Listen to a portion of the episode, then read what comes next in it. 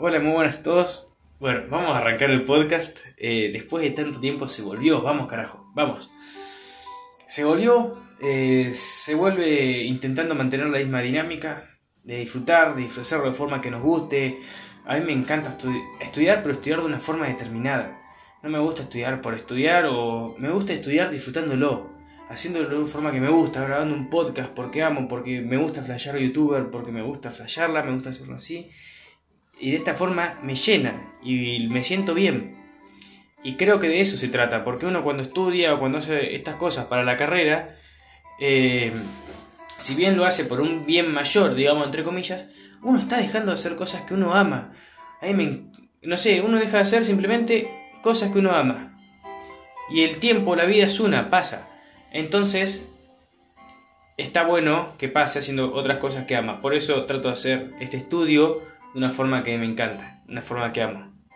Para que si el día de mañana pasa, la vida y demás, que va a pasar, digo, bueno, por lo menos lo hice haciendo algo que amaba. Así que bueno, salimos de la reflexión y vamos con Freud. ¿Qué tenemos con Freud? Detalles secundarios, médico mm, neurólogo que nació en República Checa, creo que después se mudó a Austria, donde desarrolló su, su, trabajo más característico, que son sus fundamentos del psicoanálisis y demás, donde arranca con una primera tópica, donde caracteriza tres sistemas, uno inconsciente, donde eh, rige el, el principio de el proceso primario, eh,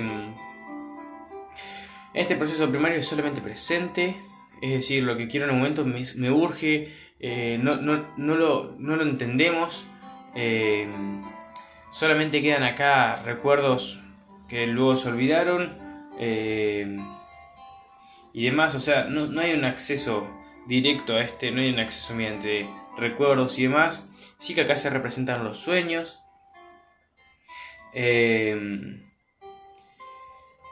Acá no, existe el pasado ni el futuro, solamente presente, lo que quiero en ese momento, lo que me sale, las pulsiones, digamos, lo llama Freud, que, que viene a ser eso, sus deseos momentáneos.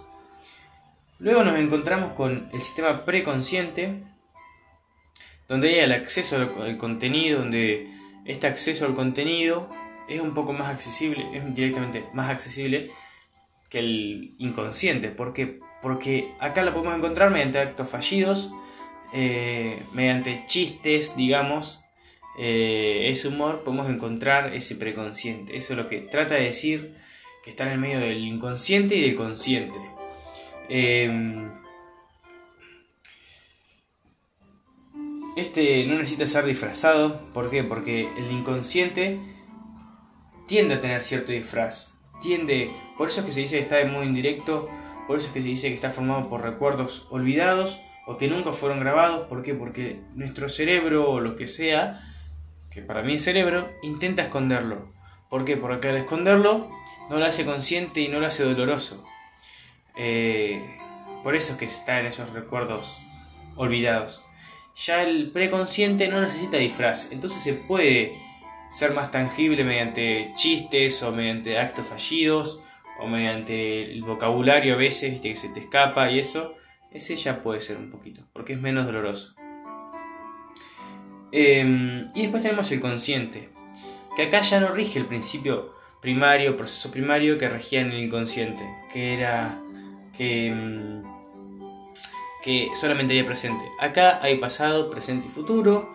En este em, primero hay un examen de realidad y después se busca un equilibrio entre lo interno y lo externo, es decir, eh, si en un momento tengo hambre, pero no, no da en el momento empezar a comer de todo, busco el equilibrio entre yo saciar ese hambre que, que, me, mata a toda costa y no quedar como un desesperado porque, o dejarle comida al resto. Entonces, como un poco, tranquilo, busco el equilibrio entre lo interno y lo externo. Así que, bueno, eso es todo por la primera tópica. También él aborda lo que vendría siendo la personalidad, pero con otros términos, ¿no? O sea, desde llamándolo procesos mentales. Estos procesos mentales pueden ser eh, estudiados entre un enfoque dinámico, que son las pulsiones, un enfoque estructural, que son, por ejemplo, las, las series complementarias, que vamos a hablar en un segundo momento y demás, y eh, un enfoque, por ejemplo, genético eh, y demás. Em, luego nos encontramos también con eh, la segunda tópica. Lo estoy desarrollando para el orto, pero bueno, ya fue. Me gustó la reflexión del inicio. Así que lo vamos a dejar y que, que salga salga, ya fue. Bueno, vamos, vámonos más. Eh, segunda tópica. Ya no hablamos de tres sistemas, sino que hablamos em, del ello, del yo y del super yo. Esto cambia, pero no quiere decir que sea opuesto a lo otro. O sea, no es que lo otro queda atrás y esto es lo nuevo, lo que rige ahora, sino que se complementan estos, estas dos tópicas. Pueden ser totalmente complementarias. En esta segunda tópica nos encontramos entonces con el ello, con el yo y con el super yo. Así, en escala. El yo en medio. El ello representa las pulsiones. Em, representa eh, también un reservorio de energía psíquica, porque em, es hacia donde dirijo cierta energía, hacia donde no, es lo que nos sale más interno, digamos. Em, representa básicamente los deseos, las pulsiones. Eh,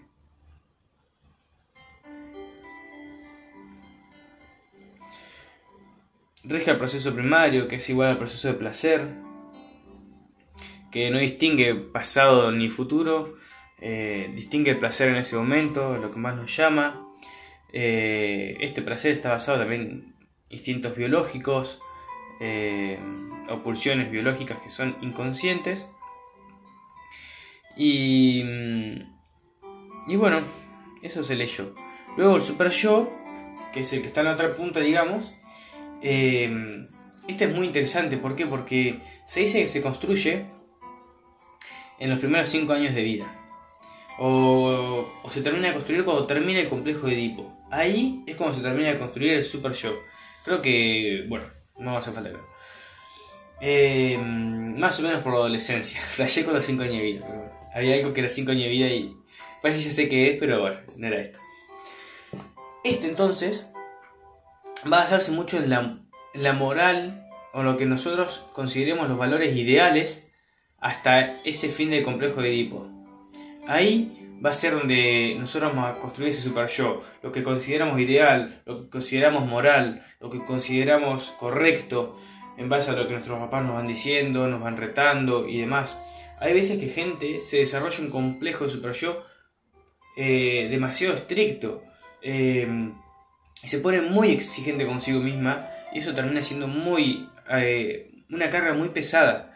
A mí me pasó eh, y las herramientas más también eh, el ir a una psicóloga que me ayudó bastante y demás y el poder charlarlo y, bueno muchas cosas el tener un apoyo bárbaro también me ayudó pero pero sí que las herramientas que fui sacando acá y el, y el darme cuenta me hizo calmar un poco pero bueno eh, esa es una de las patologías, si se quiere decir, que se puede tener con, estos.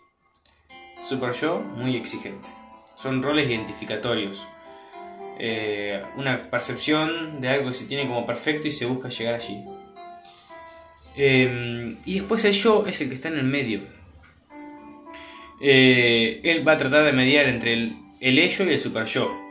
Entonces, ¿qué es lo que yo digo, por ejemplo, cuando eh, dijo, bueno, hay que hacer las cosas que nos busquen, que tengan más que ver con nosotros, que, que amemos hacer, pero amemos de un sentido de que tengan que ver con nosotros mismos. Eh, hacer las cosas eh, porque nos gustan, pero al mismo tiempo porque creemos que nos hacen bien y demás. Bueno, eso es lo que tiene que ver con vos, eso es lo que se trata de buscar el yo. Eh, por ejemplo, a mí esto me gusta hacerlo, pero también tiene que ver con un objetivo que yo quiero cumplir, que es recibirme y es ser médico y es trabajar en tal o cual X lado para hacer tal o cual cosa. Em, y eso es lo que tiene que ver conmigo, eso es el yo. Al hacer esto yo estoy trabajando el yo. Porque lo estoy haciendo de una forma que me gusta, tranquilo, escuchando música y hacer algo por un objetivo mío. Eso es todo por las dos tópicas y el aparato psíquico de Freud. Luego abordaremos las series complementarias, pero bueno, nos vemos en un próximo podcast. Hasta luego.